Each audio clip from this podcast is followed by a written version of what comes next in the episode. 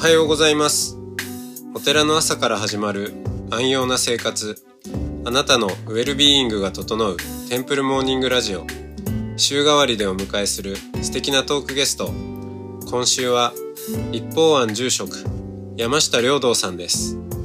トークの後は全国各地のお坊さんのフレッシュなお経を日替わりでお届けします。このラジオはノートマガジン松本商家の北条庵よりお送りします。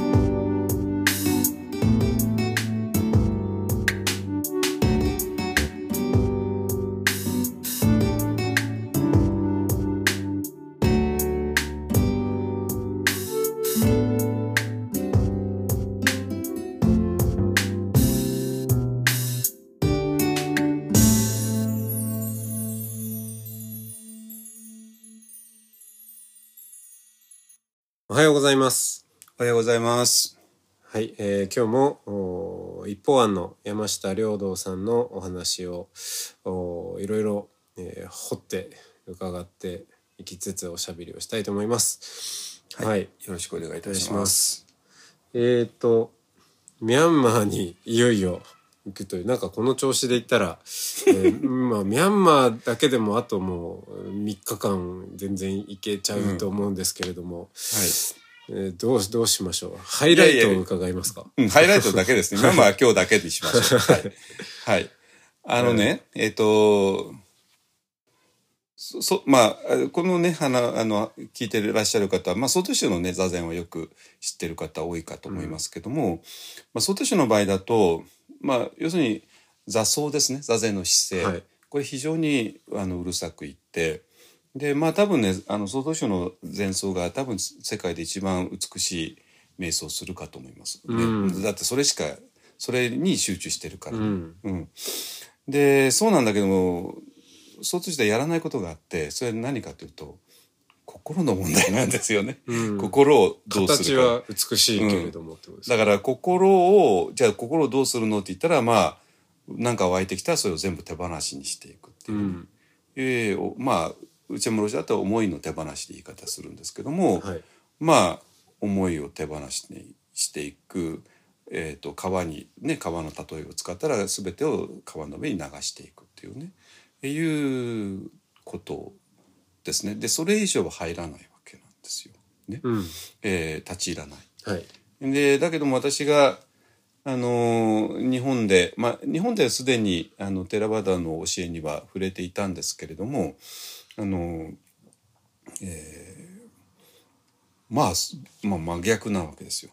うん徹底的に心を見て、えー心を分析してでいろんな瞑想対象を設けてそそれに向かって瞑想するっていうね、まあ、あらあのまあ私が総長の時全く知らなかった世界がそこにあってうわこれはちょっとすごいなと思って。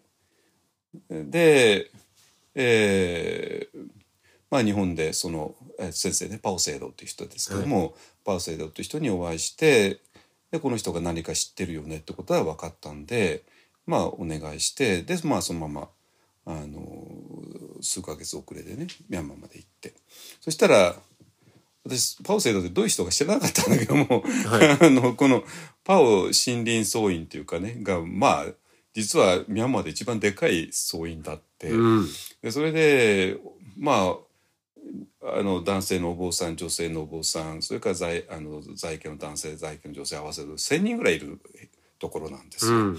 うん、ななんなんだこれはって言ってね、えーでそれでまあそこであの部屋を与えられて部屋というか小屋をね与えられて、1000人ぐらいいる騒動の、うん、でパオ森林騒動ですから、まあ、名前がついてるパオっていうのは実はねあの村の名前なんですよ。パオ村っていうね。なるほど、うんうん、だからえっと要するに鎌倉の先生みたいな感じですね。なるほどなるほど、うん。うんうん、だからパオセアドって言ったってそれは鎌倉の先生パあの鎌倉老子っていうような感じで。うん。でパオ村のセアドっていうのは老子っていう意味ですから、うん。パオ村の老子っていうことまあ、ですね。はい、リリーダリーとしてのお坊さんであったと、はい。はい。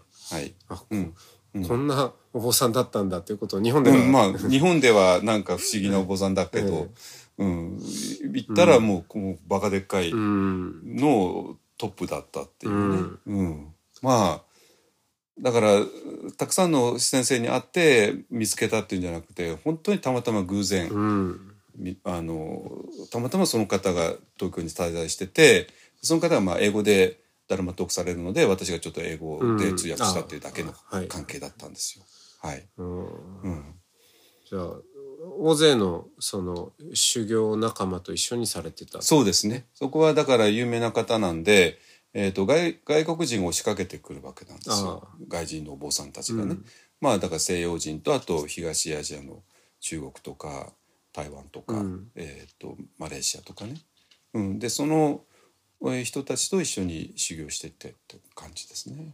うん。まあだから、えー言葉は当然英語になりますけどもね、英語が共通言語ですから。やっぱりうん。曹洞宗のうん騒動とは、うんいや全く違う全く違う。全く全く違う、ううんん。うん全く違って。だから当然それはもうテーラバーダっていう文脈の中になるから、はい。だから私もまあ思い切ってテーラバの中に入って、えーでそれで、えー、とメソメソと一つずつやってったっていうことですね。方位の色も、えー方位もく色も黒黒いのから黒いのからえーえーこのおえ。なまあ、何色っていうんですか、な何色ですかねまわ早稲田カラーみたいな。そうそうですね。はいはい。はい。うんうん。えーなって。そこで士官多座ではないんですね。ただ座まる真逆ですね。真逆ですね。士官ただの場合は本当に何もしないで思いを手放すだけなんですけども、えっ、とメソッドこのパワーメソッドだともう一つ一つメソメソッドを設定してあメソの対象を設定して、うん。でそれを観察していくなりいろいろしていくっていうね話で。まあ、私にとって面白かったですね。えまあ、一般的には親切であるっていうことですか。まあ、こう、うえうんうんうんもう、あとはちょっと自分で感じなさいとかじゃなくて、まあ、うん手取り足取りというか。そうですね。えだから例えば呼吸っていうものがあって、はいえー吸う息と吐く息ね、えうん。それをちゃんと認識しなさいってなったらもうやることあるわけじゃないですかね。あのーシカンタだと呼吸すら見ないですからもううん。思いを手放すだけなんでね、だから吸う息あ吸ってる吸ってる吸ってる吐いてる吐いてる吐いてるとかね。とかあと体の感覚を見ていくとか、まあ、あらゆることがあってまあそれはもう全部あの昔のあのビシュディマッガっていうそういう瞑想を集めた体系の本があってでそれに基づいてまあやってるからまあ本当に、えーまあこうやってインドからスリランカそしてミャンマーへ流れてきたあの伝統をそのままやってるんだなってことは分かったんで、うんそれはそれで面白かったんですよ。うん。うん。うん。しでで時にそのもともとの、えー横たわっていた課題、この死というものを解決するっていうことは、こ今度はうんどうだったんですか、うん、だからそれはね。はい。要するにまあ私らが、まあ、形ある体を生きているわけね、はい。その形ある体っていうのは汚れてるって考えるわけですよ。そのテラバタだと。おーうん。形ある体は汚れている。なぜかというと怒りとか、えー、とむさぼりだとか、うん。そういうものにうん。よって。でだだで要するにここの形ある体という形ある世界ですね。うん。形ある世界は、えーそういう煩悩によって作られているから汚れている世界うんですね。でそしてそのうこの世界を汚しているのは我々のそういうむさぼりとか怒りだからそれはまさに反応するわけですね。反応してしまう。いいものに対してもっと欲しいと思う。うん嫌なものに対して怒ってしまうっていうね、えーそういう反応してしまう、えーことによって自分の心が汚れて世界が汚れていくよね、だからじゃあどうしたらいいの？反応しなければいいって話になるわけなん。ですよ、うん当然ね、うん。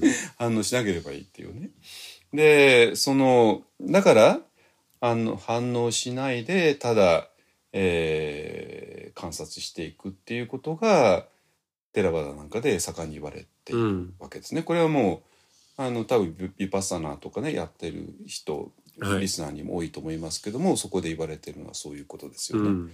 反応しない。なぜ？反応することによって我々の心もこの世界も汚れてしま汚うから。だから逆に反応しないことによってこの汚れを、えー、きれいにしていくっていうのが基本的な考え方うん。なんですよ。これは、まあ、ビそれをビパッサナを通して、えー体の感覚を見ることを通してとかねいろいろやって、うん、その汚れって、うん、えー癖に近いんですか？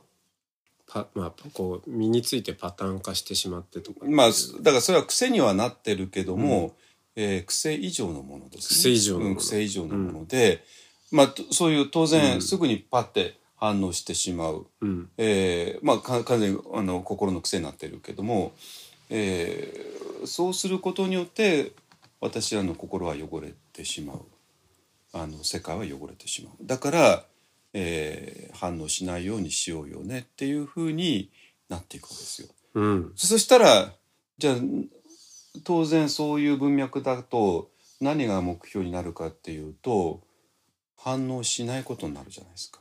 ね、はい。反応しない。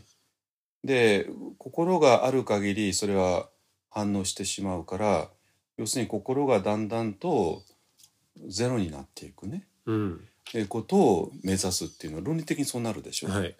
ね。うん。ね、松本さんがわーってこうあのああは回あの回転してる限りそれは松本さんは反応してるってことだからそれがうん。松本さんの心を汚し世界を汚してるから。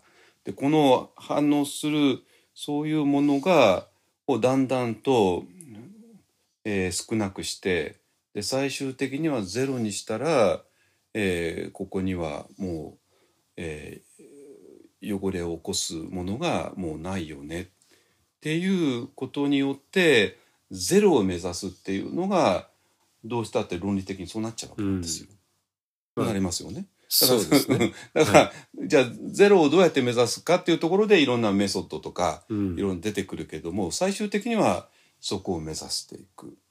でだからそのゼロゼロ地点を、えー目指すっていうのが基本的な考え方うんなんですよ。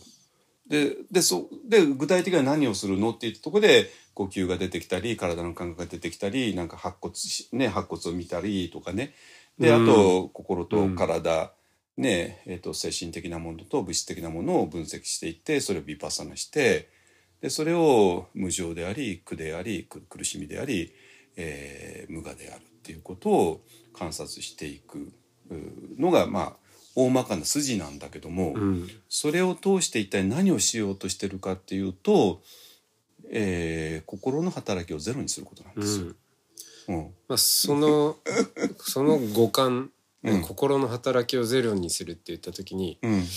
結構多い反応としてでそれは多分仏教に対するイメージの一つでもあると思うんですけど、まあ怖い、えーつまりそれ確かに苦しみもないかもしれないけどうん喜びもいや楽しみもないじゃないかっていう、うん。まあ割とよくあるこう、うん。あの反応素朴な反応ってあると思いますよね。うん、だからそれに対してはねもう楽しみだってじゃああなたどのぐらい楽しめるのとかね、うん。その楽しみどのぐらい続くのって結局楽しみも結局は苦苦しくなるでしょうっていうね。うん。ねえあなたはせっかくねあなたの好きな女の子とね仲良くなれたけどそれ楽しいけどまあそんなすぐに苦しみになるじゃないですか。でせっかせっかねえねえこれは美味しいと思って食べてたけどそのうちもうお腹いっぱいになって苦しみになるとかね。うん。だから、快も不快もうん、苦しみまあ快も不快も結局はとどのつまりは苦しみになるよね、うん。えーっていうことですね。だから、あのそういうことを全部なくなったところが本当の安らぎの世界があるよねっていう考え方うん。ですね。うん。うん、でこれはね多分まだあの若くて世の中にいろんな楽しいことがいっぱいあるっていう人たちは多分受け入れられないでしょうけども、うん。まあだんだんと あの世の中でひどい目に遭ってきていろいろねえーことをしてきたらああもうもういいわ、ねえ、こういうもうここで生きてなんかやってるから苦しんであってこういうのもゼロになったらどれほど安らかなねあの、うん。平和な世界が広がる。うーっていうふうにまあだんだんなっていく。でしょうね。でうん。それを極端に、えーやるのがあのそういうテラワの瞑想であり、うん。でそれをもう極端に、えーや生活しちゃうのが、まあ、いわゆるのビクっていうね、はい。テラワのお坊さんたちですね。まあ、だだからもうまあ200いくつこのねあの戒律であの、うん。全部これだこれしちゃダメだよねこれしちゃダメだよねってやって縛っていってまあ要するに私は何かをしたらどうしても心が動いちゃうじゃないですかね。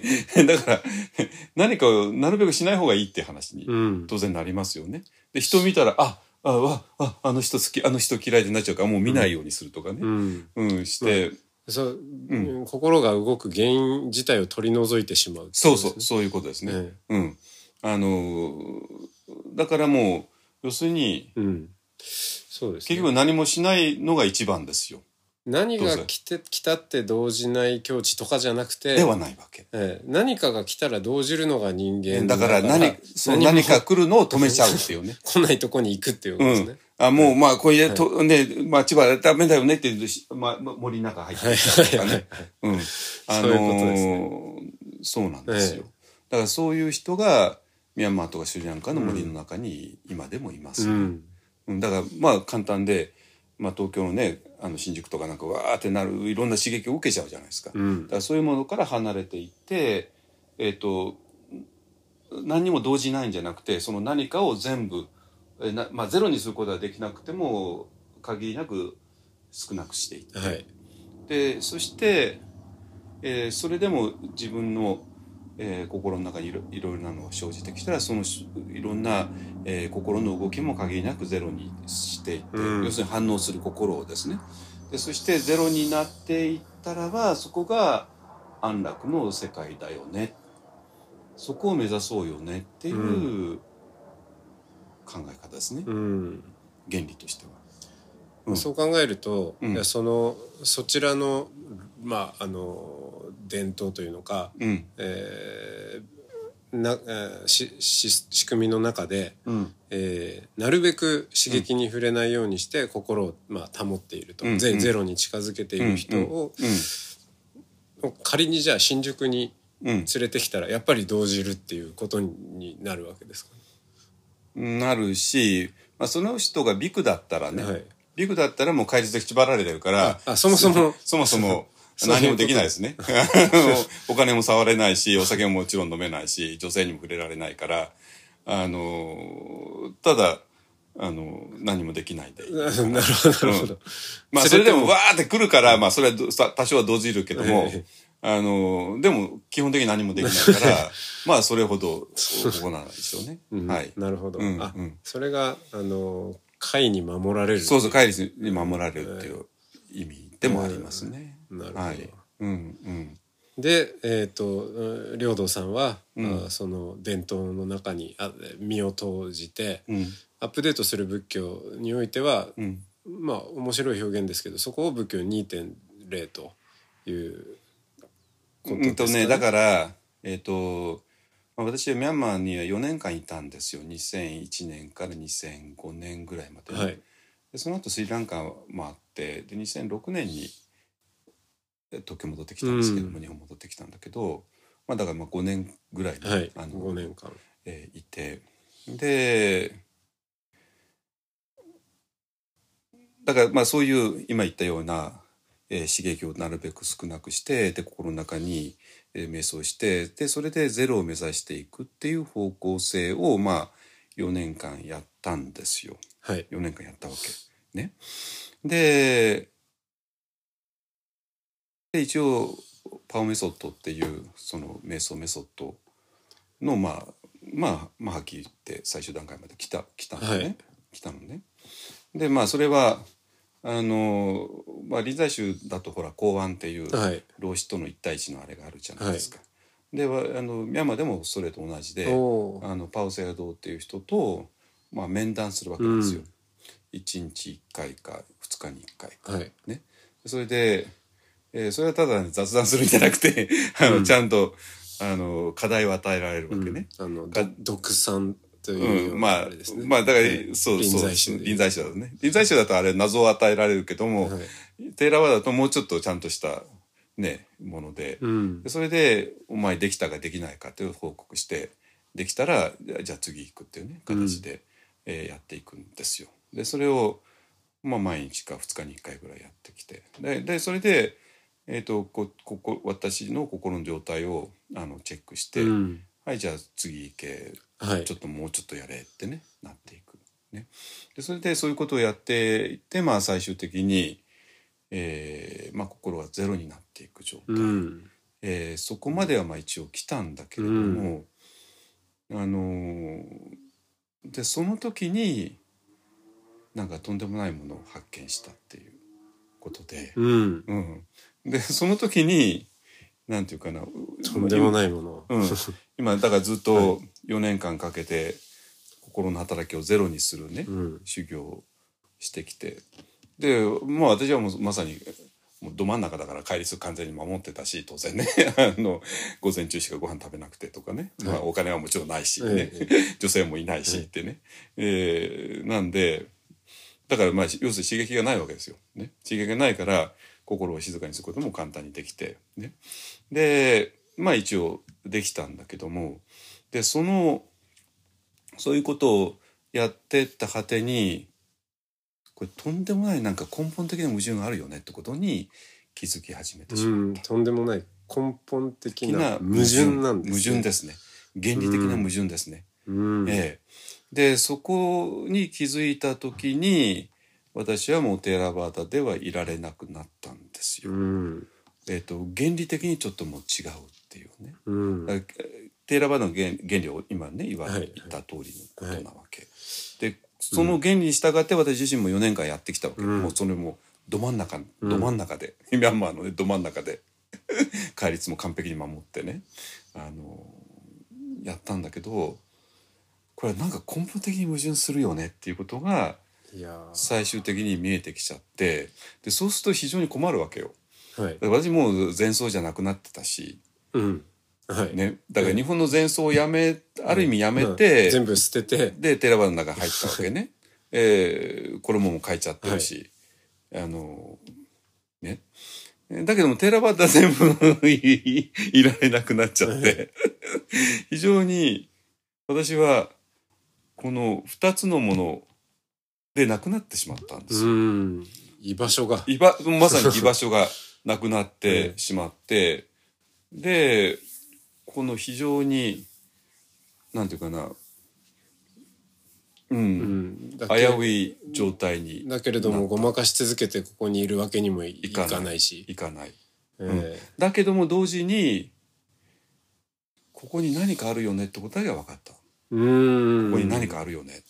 これはもう全仏教でもないしテラバダ仏教でもないし。うん。でもここに何かあるよねうん。うん、ここれをそしてこれがいい、はい。これがさっきさっきからずっと少量誤診の問題どうなったの？って言うけども、はい。はい。これがだから私が内丸氏のお葬式でしょ動揺しちゃったのが根本的なとこでね。うん。でこここだとやれば少量誤診の問題解決つくなってね。まあこれは後からね振り返るとそうなんだけども、ここにえ何かを発見してこれをとにかく掘っていくしかないなっていうことだけは分かったわけ。うん。でこれはもう、えー、とテラバダの文脈をやることではないからあのもうちょっとテラバダの国はいられなくなってでちょっとそれから距離を置くためにちょっと私ネパール行ったんだけどね ネパール行って。ネパールっていうのはちょっと不思議なところでねあそこはネパールそのものの仏教があるんだけどあとチベットの仏教とかね、はい。いろいろあってえでちょっとチベットの先生たちの言ってることも非常に心惹かれて。え、うん。うん。あのーどうもチベット仏教で言ってるようなことがなんか私がミャンマーの最終段階で見えてきたのにかなり近いかなっていううね、ん。いうことがあったんで。あのネパールネパールっていうのはもう世界最貧国の一つですから、はい。物価安いんですよ。はい。ね、あの住むところも食べ物もねなんで私本当に所持金なんかあるわけなくてテラバのビクやってたからね。ででもまああの日本からの支援はい。だったら数万円ですよ、ええ。ね、まあだけど少々の支援少々の支援でで生きられるわけね。あのチベット人の家族のところのに下下宿してはい。でちょっと半年ぐらい過ごして、うん。でそれで、うん、あできるかなって感じだったんで日本戻ってきたってことですね。うん。うん、だからそそしたら日本戻ってきた時にまあまだ寺端のもちろん衣着てたけども、はい。もうてまあすでに寺端ではなくなっている。当然前前奏でもなくなっている、はい。この2つまあこの2つのアイデンティティがもうそうですよね。崩壊しちゃったんですよ、ええ。アイデンティティが崩壊しちゃった、うんどこに置いていいのか分かんないわかんない。だけども、全く新しいアイデンティティがうん。ある。でこれは何だか分かんないわけで、はい。うん、でこれをだんだんと深めていったっていうのが、えっと私帰ってきた2006年なんだけども、まあ、今年2021年の15年間ですね。15年かけてずっとやってきたっていう感じですね。いやー。はい。領道さんはなんかもうポッドキャスト向きじゃないですけどそのうん。次次に期待っていう感じのこのはい。引っ張りがいいではい。すね、とんでもないものを見つけてしまいましたと。はい。じゃあその辺はまた明日伺いたいと思いましょう。ますはい。ありがとうございました、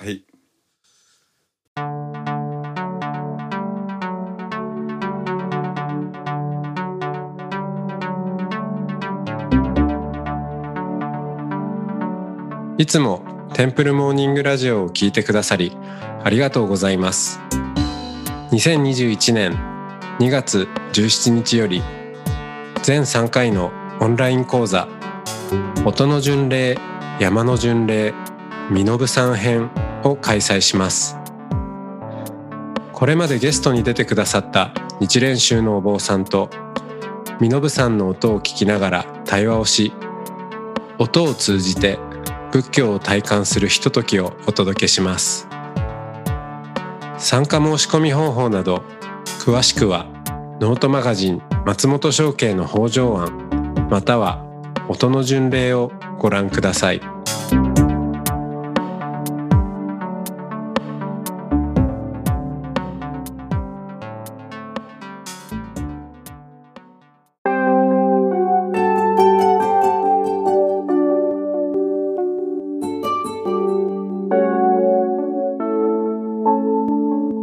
からは音の巡礼のコーナーです。全国各地のお坊さんのフレッシュなお経を日替わりでお届けします。登場するお経やお坊さんに関する情報はノートマガジン音の巡礼をご覧ください。トークゲストへのメッセージやお経の感想などもノートマガジン音の巡礼ウェブサイトのコメント欄でお待ちしております。それでは今朝も音の巡礼いってらっしゃい。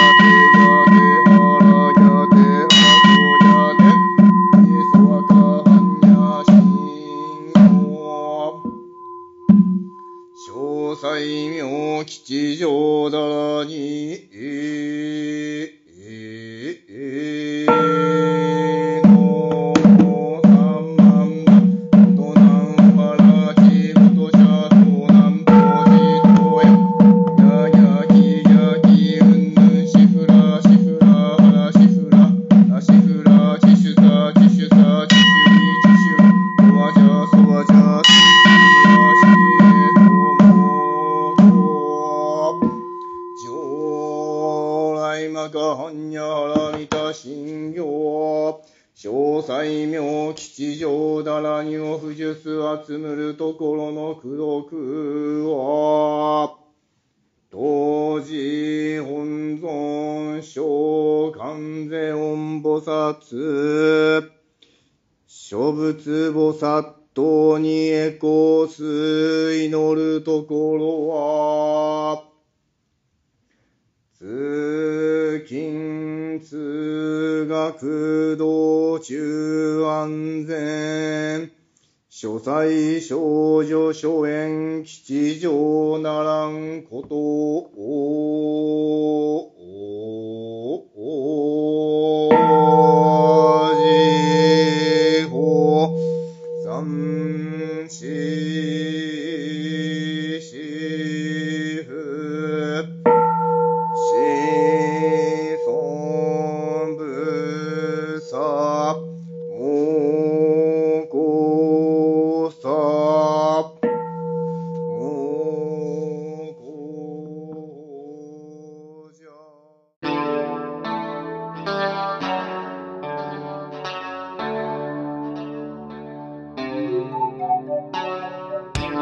ポッドキャストはノートマガジン松本紹圭の方丈庵よりお送りしました。お経コーナーはノートマガジン音の巡礼のご協力でした。ゲストへのメッセージや番組の感想などはそれぞれのノートのコメント欄にてお待ちしております。それではまたテンプルモーニングラジオでお会いしましょう。